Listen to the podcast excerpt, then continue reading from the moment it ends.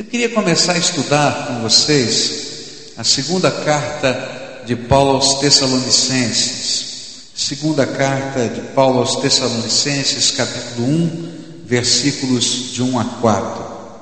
A Bíblia nos diz assim: Paulo, Silvano e Timóteo, a igreja dos Tessalonicenses, em Deus nosso Pai e no Senhor Jesus Cristo. A vocês graça e paz da parte de Deus Pai e do Senhor Jesus Cristo. Irmãos, devemos sempre dar graças a Deus por vocês, e isso é justo, porque a fé que vocês têm cresce cada vez mais e muito aumenta o amor de todos vocês uns pelos outros. Por esta causa, nos gloriamos em vocês, entre as igrejas de Deus, pela perseverança e fé demonstrada por vocês em todas as perseguições e tribulações que estão suportando. Vamos orar a Deus. Pai querido, nós vamos meditar na tua palavra. E a tua palavra, Pai, ela é poderosa para dividir a nossa alma e o nosso espírito. Ou seja, Senhor, ela é poderosa para dividir o indivisível.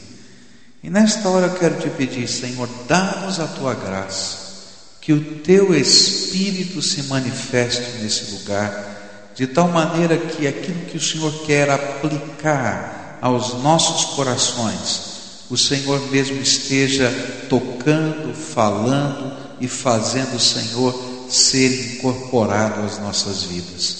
Fica conosco, Pai, é aquilo que oramos em nome de Jesus. Amém e amém.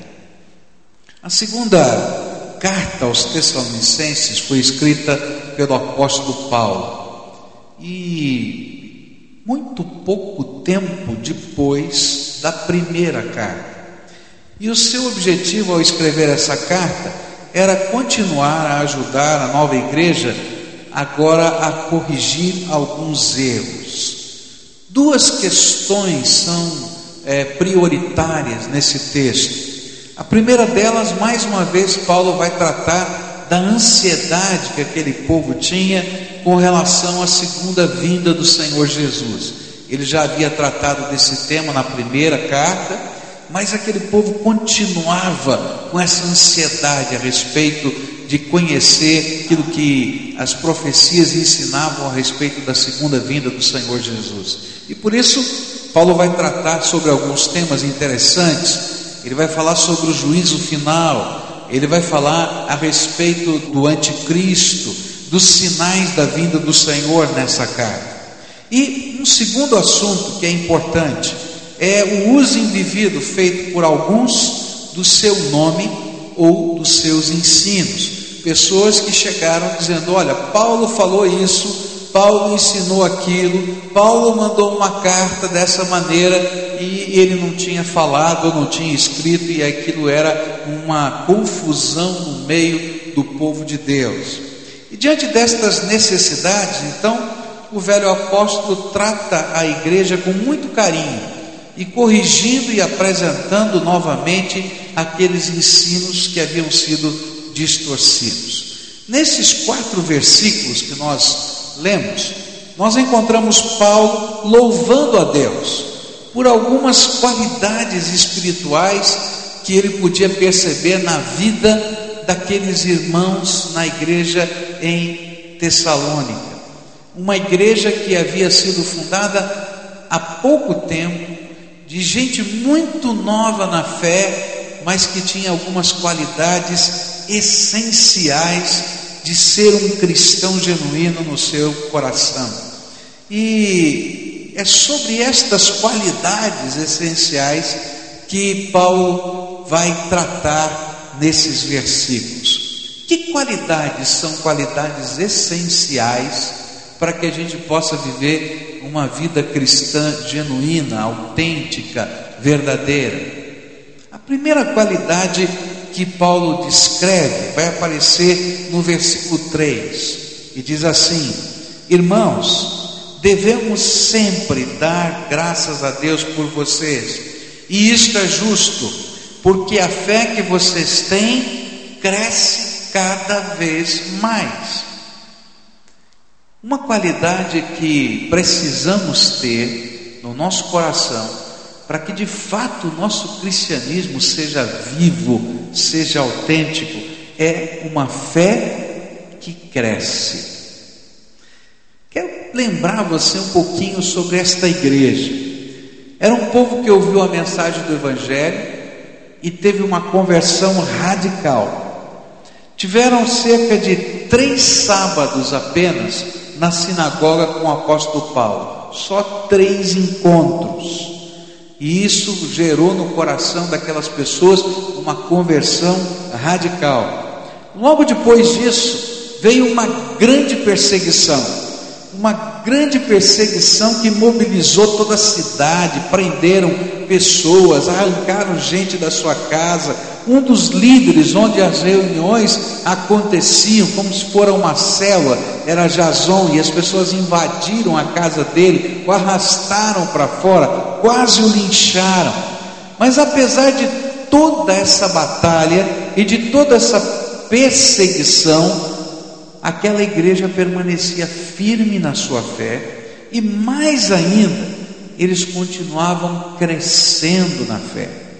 Paulo foi retirado daquela cidade às pressas e ele ficou muito preocupado com aqueles irmãos que tinham estado apenas três vezes com ele. E então ele manda Timóteo para pastoreá-los e confirmar a sua fé.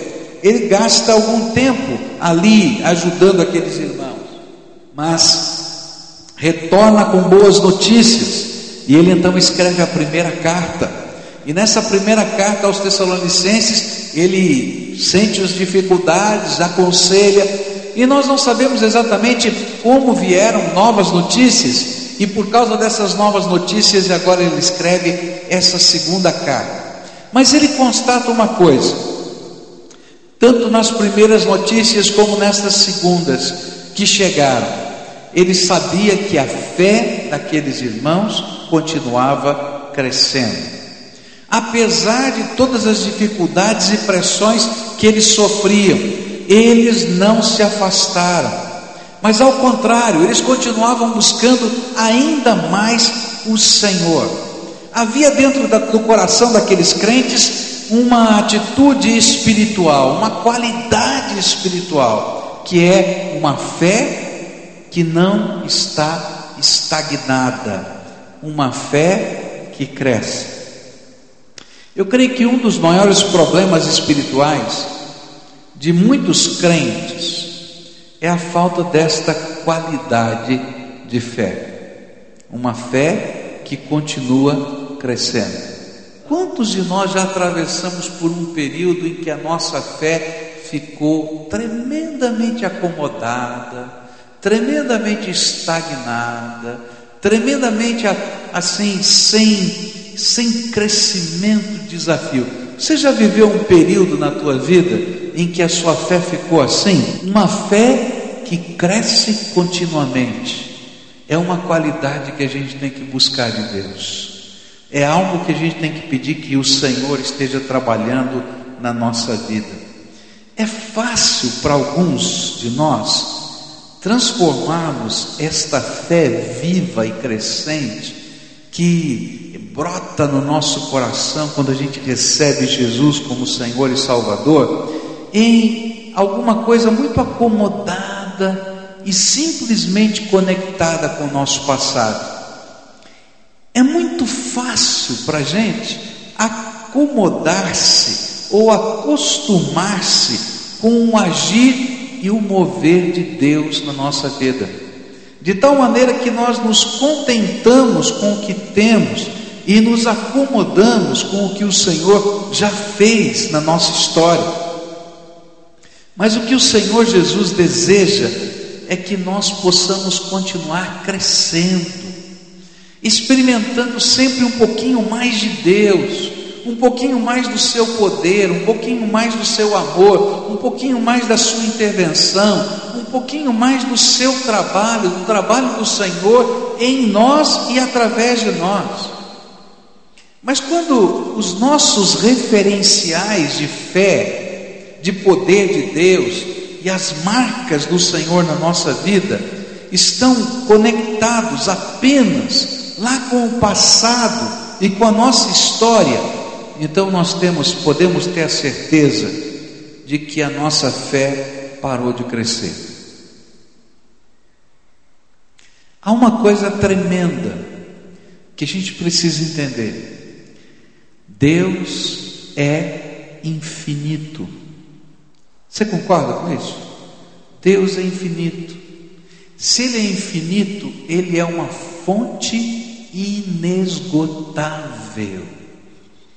E se Ele é infinito e é uma fonte inesgotável, sempre há algo novo da graça de Deus para ser descoberto na nossa vida.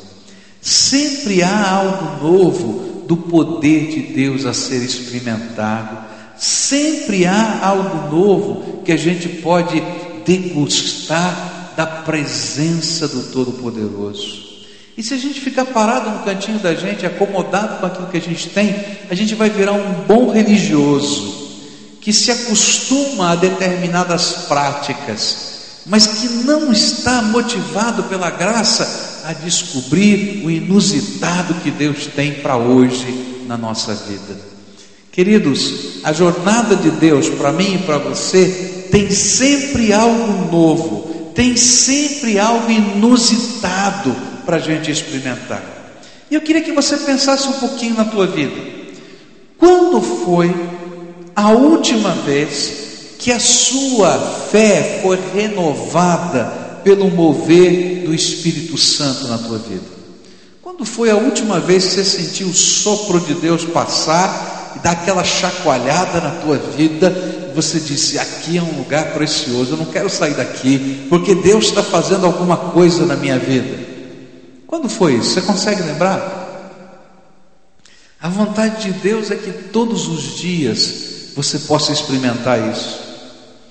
Qual foi o último ensino de Deus? Sabe aquela coisa que o Espírito Santo vem e fala assim: olha, toma cuidado, age dessa maneira, age daquela. Você sabe que foi o Espírito, não foi um homem, não foi ninguém, foi Deus que te conduziu. Quando foi a última vez? O Senhor, como um bom Pai, Ele quer te ensinar coisas novas todos os dias, todos os dias. Qual foi aquele novo desafio que Deus lhe deu e fez com que você entendesse que precisava ainda mais da graça dele para realizá-lo. É tremendo isso, porque Deus vai trabalhando na nossa vida e à medida que a nossa fé vai crescendo, Ele vai colocando novos desafios. E a gente olha para a gente e diz: Senhor, estou morrendo de medo, estou angustiado, como é que funciona? Ele diz assim: A minha graça te basta e o meu poder se aperfeiçoa na sua fraqueza, e de repente a gente vai ver que é verdade, a graça de Deus é tremenda, e a gente vai ficar empolgado porque Deus derrama novamente a sua graça sobre a nossa vida. O que a palavra de Deus está nos dizendo é: não se acomode na sua fé, não se acomode, porque na medida em que a nossa fé fica acomodada, a nossa vitalidade diminui e o impacto das nossas vidas nas pessoas que precisam da graça de Deus também diminui. Agora a pergunta que fica na nossa mente é: como é que na prática a gente pode continuar crescendo na fé? Como é que esses sintomas podem ser tratados na nossa vida? E aí a gente vai ouvir outra vez a palavra de Deus. O Senhor Jesus um dia olhou para uma igreja, a igreja de Éfeso, uma igreja operosa, uma igreja forte, uma igreja que ele, ele amava de todo o coração, mas ele olhou que um defeito estava se instalando no coração daqueles crentes. E lá no livro do Apocalipse, no capítulo 2, nos versículos 4 e 5, ele ensina como esta igreja podia continuar crescendo na fé e não ficar acomodada. Ele diz assim: Contra você, porém, tenho isto: você abandonou o seu primeiro amor. Lembre-se de onde caiu, arrependa-se e pratique as obras que praticava no princípio. Se não se arrepender, virei a você e tirarei o seu candelabro do lugar dele. O que a palavra de Deus nos ensina é que a nossa fé pode continuar crescendo se a gente lembrar do que Deus já fez e como nós estávamos comprometidos com aquilo que Ele estava fazendo. E a gente tentasse sempre lembrar o que Deus já fez e como nós estávamos comprometidos com a obra dele. Houve um tempo na sua vida em que o fogo e a paixão do Espírito consumia você. Não é verdade? Lembra desse tempo. Lembra desse tempo. E se arrepende de ter deixado de fazer aquelas coisas que faziam o teu coração pegar fogo.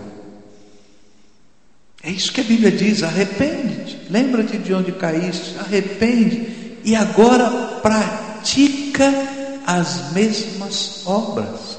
Ou seja, volta lá no lugar em que você deixou de ter aquele encontro, aquela busca, aquele sentimento, que talvez você tenha sido até iludido pensando que fosse uma maturidade, mas Jesus está olhando para você dizendo: Olha, estou triste, porque nós tínhamos um encontro tão tremendo e maravilhoso, e eu gostaria de continuar tendo com você. Há coisas, queridos, que a gente não pode parar nunca.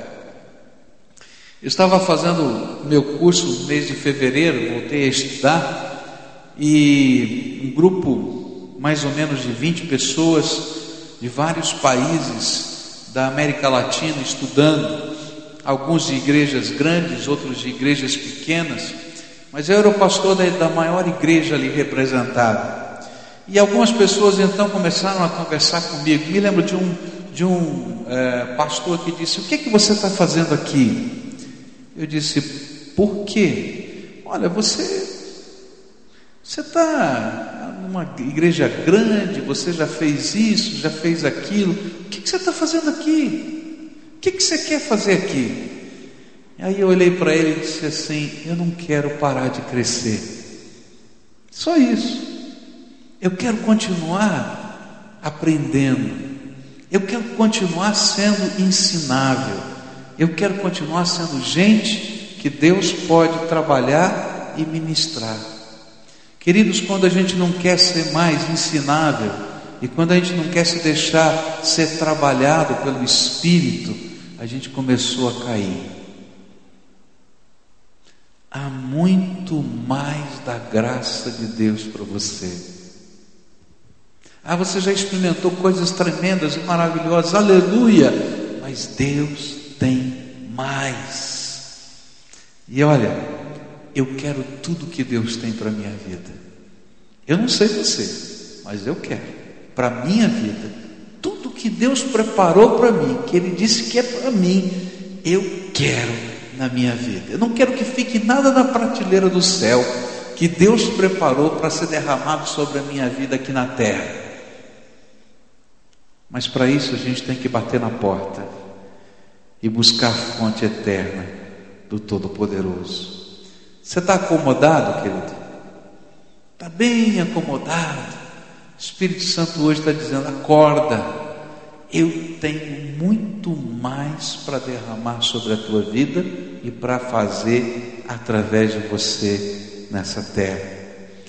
Segunda qualidade que esse texto me ensina está ainda no verso 3 e diz assim: Irmãos, devemos sempre dar graças a Deus por vocês, e isto é justo, porque a fé que vocês têm cresce cada vez mais, e muito aumenta o amor de todos vocês uns pelos outros. A segunda qualidade é a capacidade de amar cada vez mais a Cristo e aqueles que Jesus ama. Isso não nos é natural. O nosso amor, todos nós somos carentes de amor, todos nós gostamos de amor, todos nós gostamos de um pouquinho de paparico, não é verdade? Quem é que não gosta de ser paparicado aqui, né? Todo mundo gosta, né? Mas nem sempre nós gostamos de demonstrar o amor ou de paparicar as pessoas. E isso é uma coisa que precisa ser transformada na nossa vida. E à medida que a nossa fé cresce, as nossas atitudes também mudam. E é disso que Paulo está falando. Cresce também a maneira como nós expressamos o amor para com as pessoas. Quando nós estamos no contexto da igreja, nós não estamos vivendo uma comunidade de perfeitos. Não tem ninguém aqui que não tenha pecado. Não tem ninguém aqui que não tenha defeito. Aqui não é uma comunidade de perfeitos. Aqui é uma comunidade de pecadores que Jesus tem transformado um pouquinho, um pouquinho, um pouquinho cada dia. Mas apesar de nós não sermos uma comunidade de perfeitos, de sermos essa comunidade que Deus está trabalhando a cada dia, nós precisamos amar as pessoas que Jesus ama cada vez mais. E eu vou dizer uma coisa: vai ficando cada vez mais difícil de amar. Sabe por quê? Porque a gente começa a conviver. E você que não é perfeito, e o seu vizinho que não é perfeito, e o seu irmão que não é perfeito, começam a conviver juntos. E sabe o que acontece? A gente começa a conhecer os defeitos uns dos outros, né? E a gente olha, ih, aquele tem um nariz empinado que só. Aquele gosta de contar vantagem. Aquele chega atrasado sempre no ensaio. Ai, difícil coisa. Furão que só. Tal. E a gente começa a se conhecer bem, né? E aí a vontade que dá é amar menos, porque os defeitos aparecem mais. Mas a palavra de Deus diz que é o contrário. Na medida em que a nossa fé cresce, nós estamos ligados a Jesus, Deus vai nos transformando e uma outra qualidade espiritual vai se instalando dentro da nossa vida. Nós vamos amando ainda mais, não por causa dos acertos, nem dos defeitos, mas por causa da presença do Senhor Jesus na nossa vida. O que Paulo viu foi um povo que, apesar das perseguições, apesar da solidão, eu fico pensando nesse homem chamado Jason. Jason era o dono da casa onde a célula se reunia. Você consegue imaginar essa cena? A célula se reúne na casa de Jason, tá?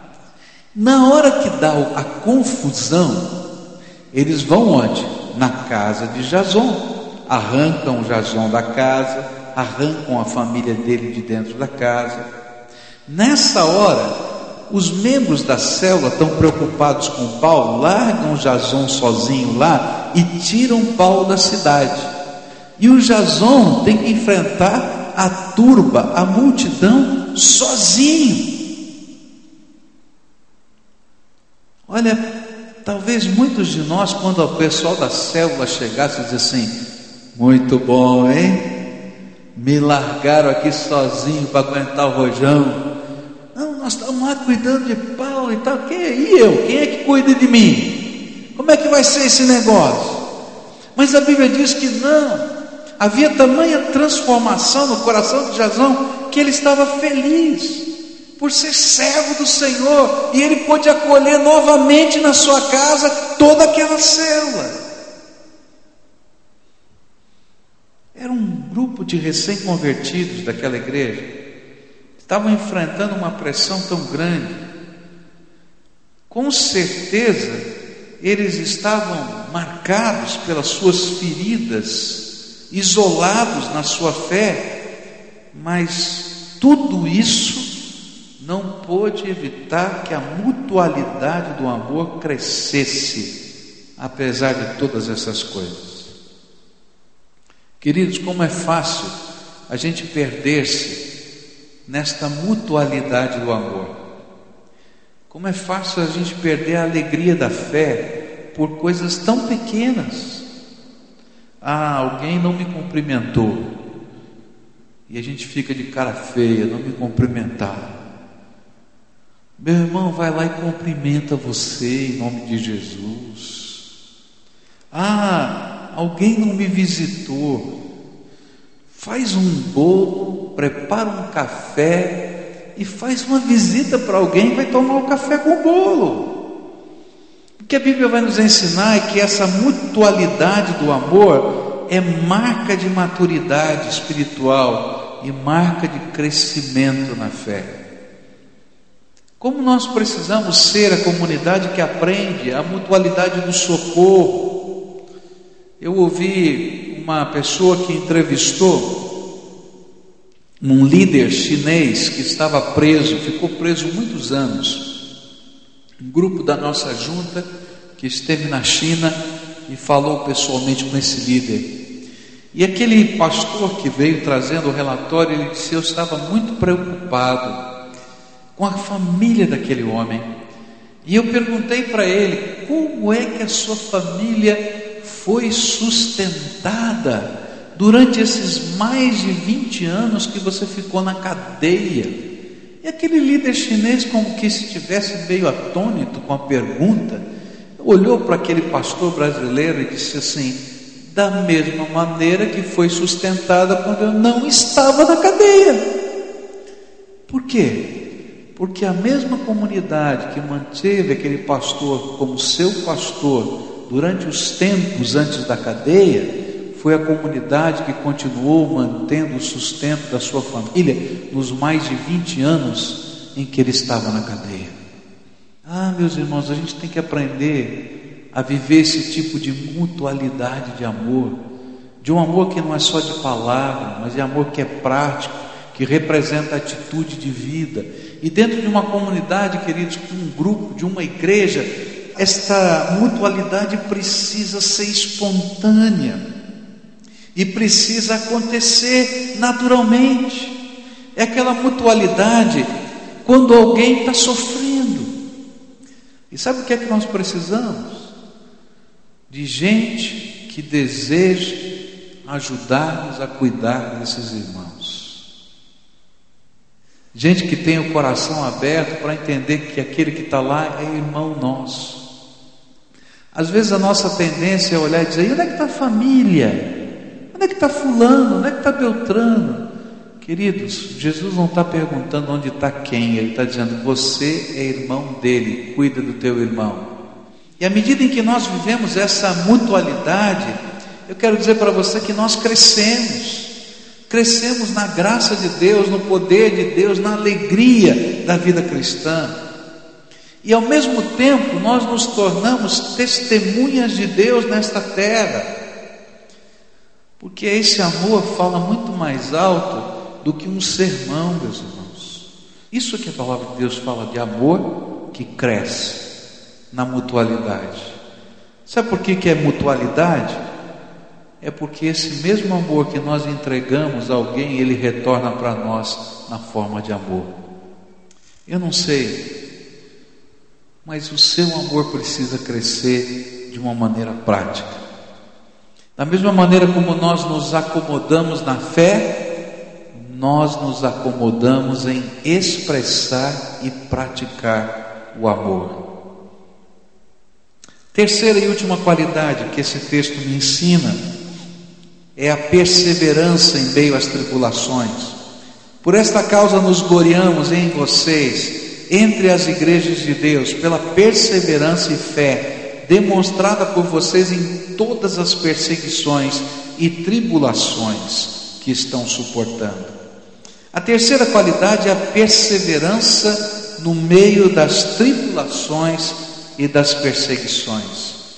Paulo estava elogiando aquela igreja que não podia ser demovida de sua fé, mesmo em meio à discriminação que sofriam. Entristece perceber que um dos defeitos da fé dos dias de hoje é a falta de compromisso com Deus, é a falta de compromisso com a palavra de Deus, é a falta de compromisso com o povo de Deus. Perseverança é mercadoria em falta na sociedade em que nós vivemos. Nós não perseveramos nem nos compromissos mais simples e essenciais da vida. Hoje em dia é tão comum não perseverar em manter um filho dentro do ventre. E o lugar mais seguro da face da terra deveria ser, tem se tornado o mais inseguro diante do número crescente de abortos na nossa sociedade. É contra toda a natureza. Quando uma criança começa a ser gestada no ventre da mamãe, há uma mudança hormonal. Um dos hormônios que começa a agir dentro do corpo da mulher, o hormônio luteinizante, ele provoca o aguçamento do instinto materno, de proteção da criança. Apesar de Deus ter colocado uma força interna, hormonal, que não é fruto do meu pensamento, é instintivo. A gente não tem, muita gente hoje não tem a coragem de perseverar numa gravidez e prefere matar aquele feto. Esse é o tipo de perseverança dos dias de hoje. Quando a gente começa a olhar para a sociedade, a gente vai ver que nós percebemos aqui no contexto da sociedade tanta gente que não persevera em cuidar e tratar das pessoas mais importantes da sua vida. É triste dizer isso, mas a gente vive num mundo em que pais abandonam seus filhos.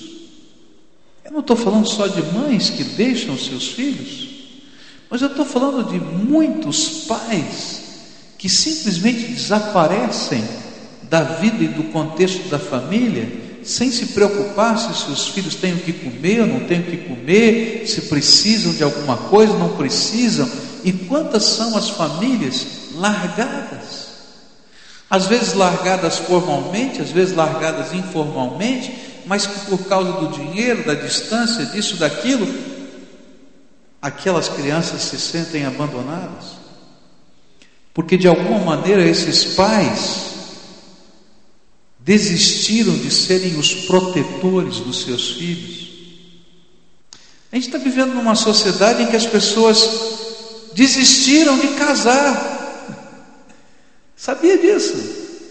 Cada vez aumenta mais o número das pessoas que querem viver juntas e que às vezes vivem 10, 20 anos juntos, gente. E quando você diz, por que, que não casa? Diz, ah, eu não quero casar, eu não quero compromisso entendo a cabeça desse povo, como é que não quer compromisso? Amar é se comprometer de cabeça. Não dá para entender. Nós desistimos de crer que Deus possa restaurar ou transformar pessoas. Ah, eu não quero desistir, não, meus irmãos. Porque eu creio que Deus é poderoso para transformar tudo, a começar de mim mesmo. Nós desistimos, abandonamos, nos ressentimos, não lutamos pelos que são especiais. Amor pede compromisso, mas nem sempre nós queremos nos comprometer. Hoje nós vivemos no tempo em que só queremos desfrutar usar e jogar fora. Mas a Bíblia diz que há uma qualidade espiritual que precisa ser desenvolvida dentro de nós a qualidade de perseverar, de não desistir, de não parar no meio do caminho, de crer que Deus vai nos ajudar. Quando essa fé genuína nasce no nosso coração, ela pede de nós um compromisso incondicional, maior que a nossa tradição, maior que a nossa família, maior que os nossos apegos, uma vida realmente conectada. uma vida conectada com o Senhor que decide perseverar para enfrentar qualquer pressão que nos cerque, para viver uma fé que não somente nos transforma, mas transforma as pessoas que estão à nossa volta. Fé, amor e perseverança são as qualidades que fazem do nosso cristianismo um cristianismo comprometido, um cristianismo que tem marca da qualidade da graça de Deus na nossa vida. E eu queria dizer para você o seguinte: não desista. Não desista de Jesus. Será que vale a pena? Tenho passado por tanta batalha, por tanta luta, por tanta tribulação. Será que vale a pena? Eu quero dizer para você: vale a pena. Jesus é aquele que nos acompanha todos os dias da nossa vida. Até quando a gente não sente, Ele continua nos acompanhando.